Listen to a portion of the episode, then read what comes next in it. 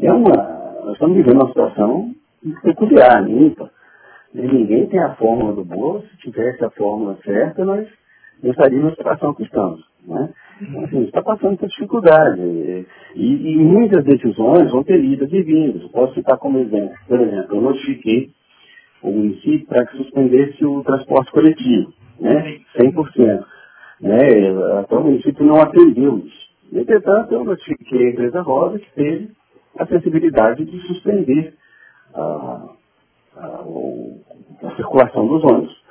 É, entretanto, obviamente, as medidas podem ser revistas e foram revistas. Ontem mesmo eu notifiquei a empresa Rosa, depois de ter uma, uma conversa e depois está pesquisando, a gente está ouvindo muita gente, está buscando, a gente está assim, tendo sensibilidade com isso, e e notificamos, redimos parte da notificação para permitir, por exemplo, o transporte das pessoas do Camping Clube, do Alto da Glória ali adjacências, porque você pensar e parar e pensar, as pessoas não têm forma nenhuma de acessar o centro da cidade. Óbvio que nós temos que restringir o, a circulação de pessoas, etc. e tal.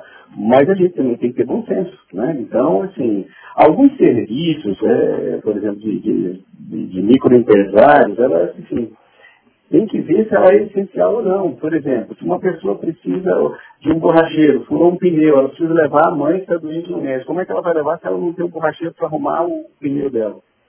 Então, é, fica difícil a gente é, ter uma posição muito rígida, assim, inflexível, né? Uhum. É, por essa razão, o, o a gente tem que ter uma, uma posição um pouco mais é, flexível. Então, assim, eu, a gente precisa de bom senso, acima de tudo, né? A gente está em contato com as autoridades, tem procurado é, é, é, inteirar a situação, e a gente tem pedido das pessoas ficarem em casa. Agora, alguns comércios, é, por exemplo, me, me aparece uma situação de um lava-jato. Só que esse lava-jato lava os caminhões da empresa de lixo. Como é que esse lava-jato vai parar? Porque se ele parar, ele para também, por consequência, a, a empresa de lixo. E se a empresa de lixo parar, ela causa um caos. Então, assim, nós precisamos ter bom senso. Então, tem, a gente tem que ter um pouco de, de, de discernimento. Algumas empresas, por exemplo, estão de portas fechadas, trabalhando, mas fazendo delivery. Ótimo. Né? Você diminui bastante, assim, a circulação do vírus. E é isso que nós precisamos. Nós precisamos ter bom senso, o poder público, a prefeitura, né, a prefeitura do município, né, através das autoridades constituídas, secretário de saúde, prefeito municipal, né, eles têm que ter o bom senso também de analisar caso a caso. Não existe aí uma, uma ditadura do Ministério Público, por assim dizer, né? mas nós queremos que o vírus seja, e às vezes, se necessitar, e de acordo com a evolução do, do, do caso, talvez tenha que tomar medidas mais restritivas. Né? Uhum. Então, é, a gente já está tá tendo um aumento de casos. Para você ter uma ideia, é o seguinte, ontem, anteontem eram 14. Ontem já foi para 22. Sim. E assim vai. E agora nós, esses, esses números vão explodir. Esses números vão explodir. Isso aí não, não tenha dúvida. Isso aí é, é o histórico que está tá ocorrendo. Não sou eu que estou dizendo isso aí, não. Isso aí está sendo alardeado, apesar da, da fala do presidente, né? Que não, digamos que não foi muito feliz, mas é, temos que ter responsabilidade, temos que usar bom senso. Assim, né? Então, é, assim, nós pedimos restrição de algumas coisas, no primeiro momento, e é importante, se a gente mata essa circulação logo no começo, a gente vai ter uma consequência muito menor, um, um ataque muito menor ao sistema público de saúde. Porque o nosso grande problema é que nós não aguentamos esse fluxo enorme para o sistema de saúde. E as pessoas vão morrer. Você tem que pensar que a UTI, se ela entrar duas ou três pessoas com problemas de, de respiratórios relacionados à, Covid-19, ela tem que trancar toda a UTI. E você inviabiliza a UTI. E se, o, se o, o, meu pai, a minha mãe, o seu pai, a sua mãe, o seu tio, é, infarta e precisa de uma UTI? Porque infarto não vai esperar, ele não tem relação com, com o coronavírus. Aí ele não tem UTI para utilizar. Né? E se uma pessoa passa mal, tem uma, uma uma apêndice supurada aí, ela, ela estoura e dá causa de infecção, a pessoa precisa imediatamente do, do UTI. Vai morrer.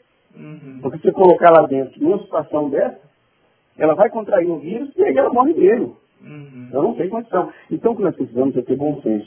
Então, a não circulação, a restrição de circulação, ao que parece, e algo que tem sido apurado, inclusive pela Organização Mundial de Saúde, é o único meio de conter o, o avanço do vírus.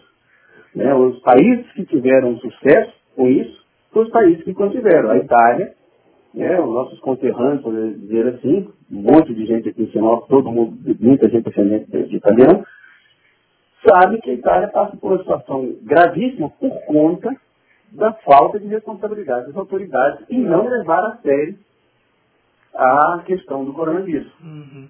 É, então nós podemos incorrer no mesmo erro. Sim. Até porque é uma coisa nova, né, promotora? Assim, é, a gente está aprendendo todo mundo junto como passar por essa situação, né? Como o senhor disse, Exatamente. o sistema de saúde não tem estrutura para atender um surto de casos confirmados de pessoas agravadas. Ainda não existe uma, um remédio, uma cura é, é, exata para essa doença. Por isso que é, é, nesse momento é importante essa conscientização, né? Exatamente. E a cura, assim, ainda que aparecesse um remédio, ela, ainda assim as pessoas vão precisar de UTI igual. Né? Porque se ela agrava, por mais que você tenha um remédio. Então, a, a, o que nós temos que focar, e está difícil, e a gente tem trabalhado, e, inclusive ver o que, que a gente pode ajudar isso aí, é o seguinte, nós precisamos do quê? Testar, testar e testar. E além do teste, porque com o teste, você isola as pessoas que têm o coronavírus. E aí fica mais fácil, ele não vai mais transmitir. Pelo menos durante o período de quarentena dele, ele não vai transmitir, vai ficar isolado. Então nós precisamos testar.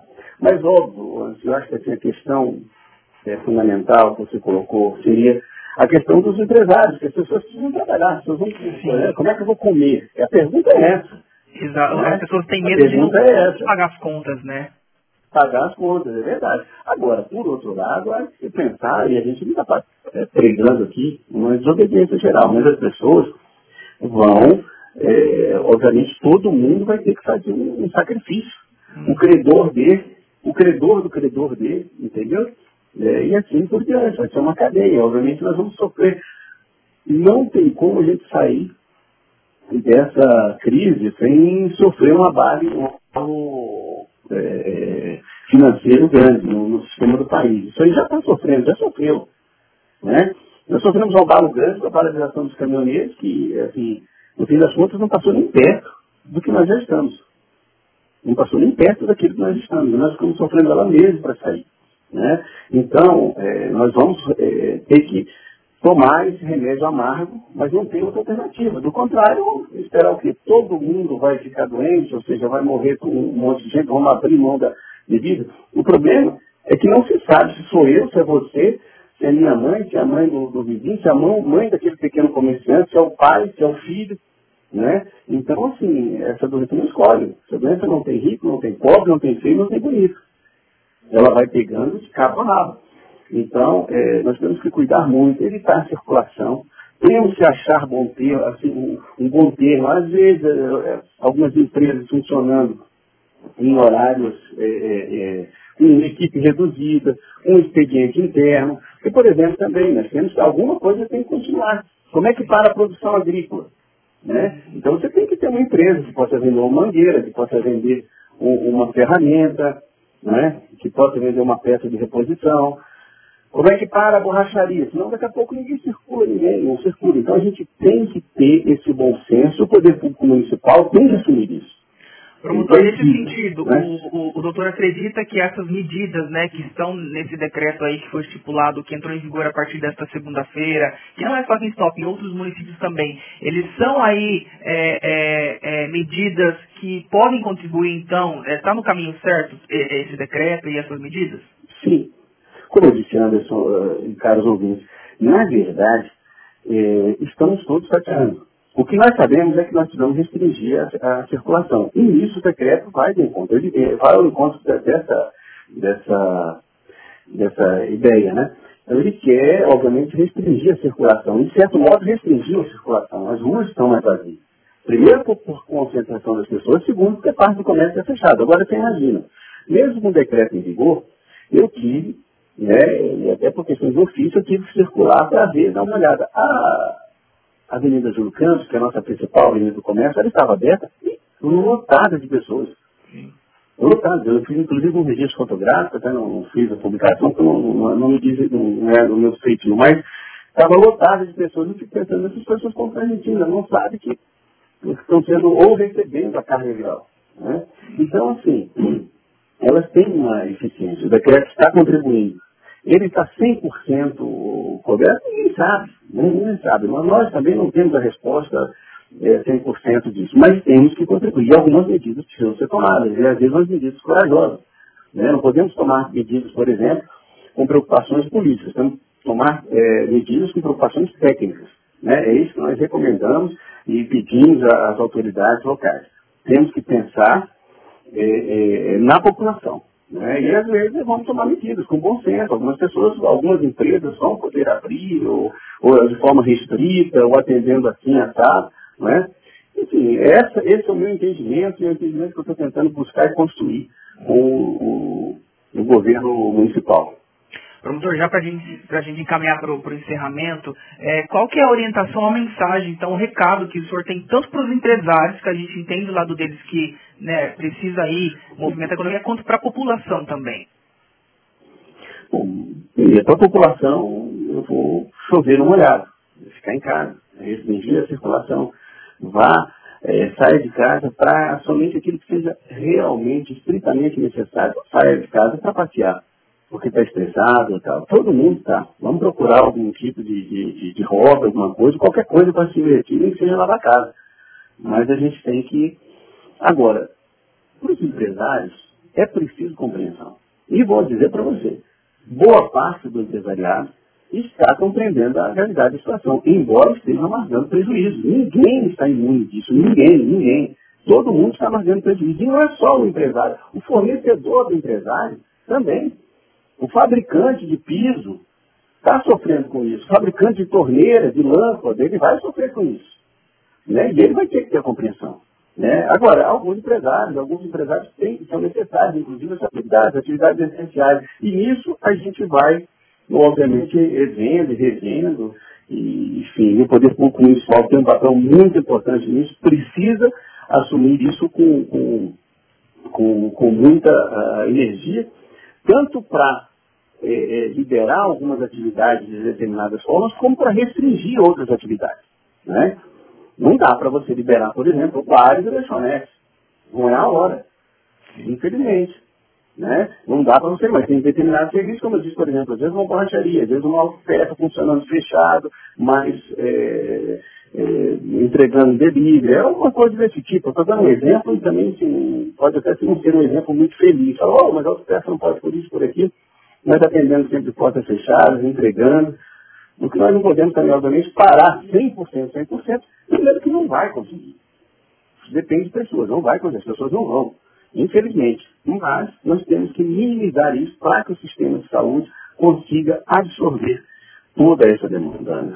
Eu espero ter contribuído aí com vocês nessa, nessa, nessa pequena fala aí espero ter contribuído, ajudado a esclarecer. E o Ministério Público está de portas abertas, pronto para contribuir, porque nosso papel na sociedade é isso. Promotor, obrigado, um bom dia para o senhor, obrigado por aí né, conversar com a nossa equipe, a direção de jornalismo agradece, em nome de todos os ouvintes, não só de Sinop, mas da região norte do Mato Grosso, e colocar também a rádio à disposição do Ministério Público, né, trazendo informações aí tanto para empresários, para a população, é, como forma aí de contribuir, principalmente nesse momento né, que a gente está passando. Mais uma vez, muito obrigado. Eu que agradeço, um abraço a todos, um abraço a você, ao Lobo e toda a sua equipe aí.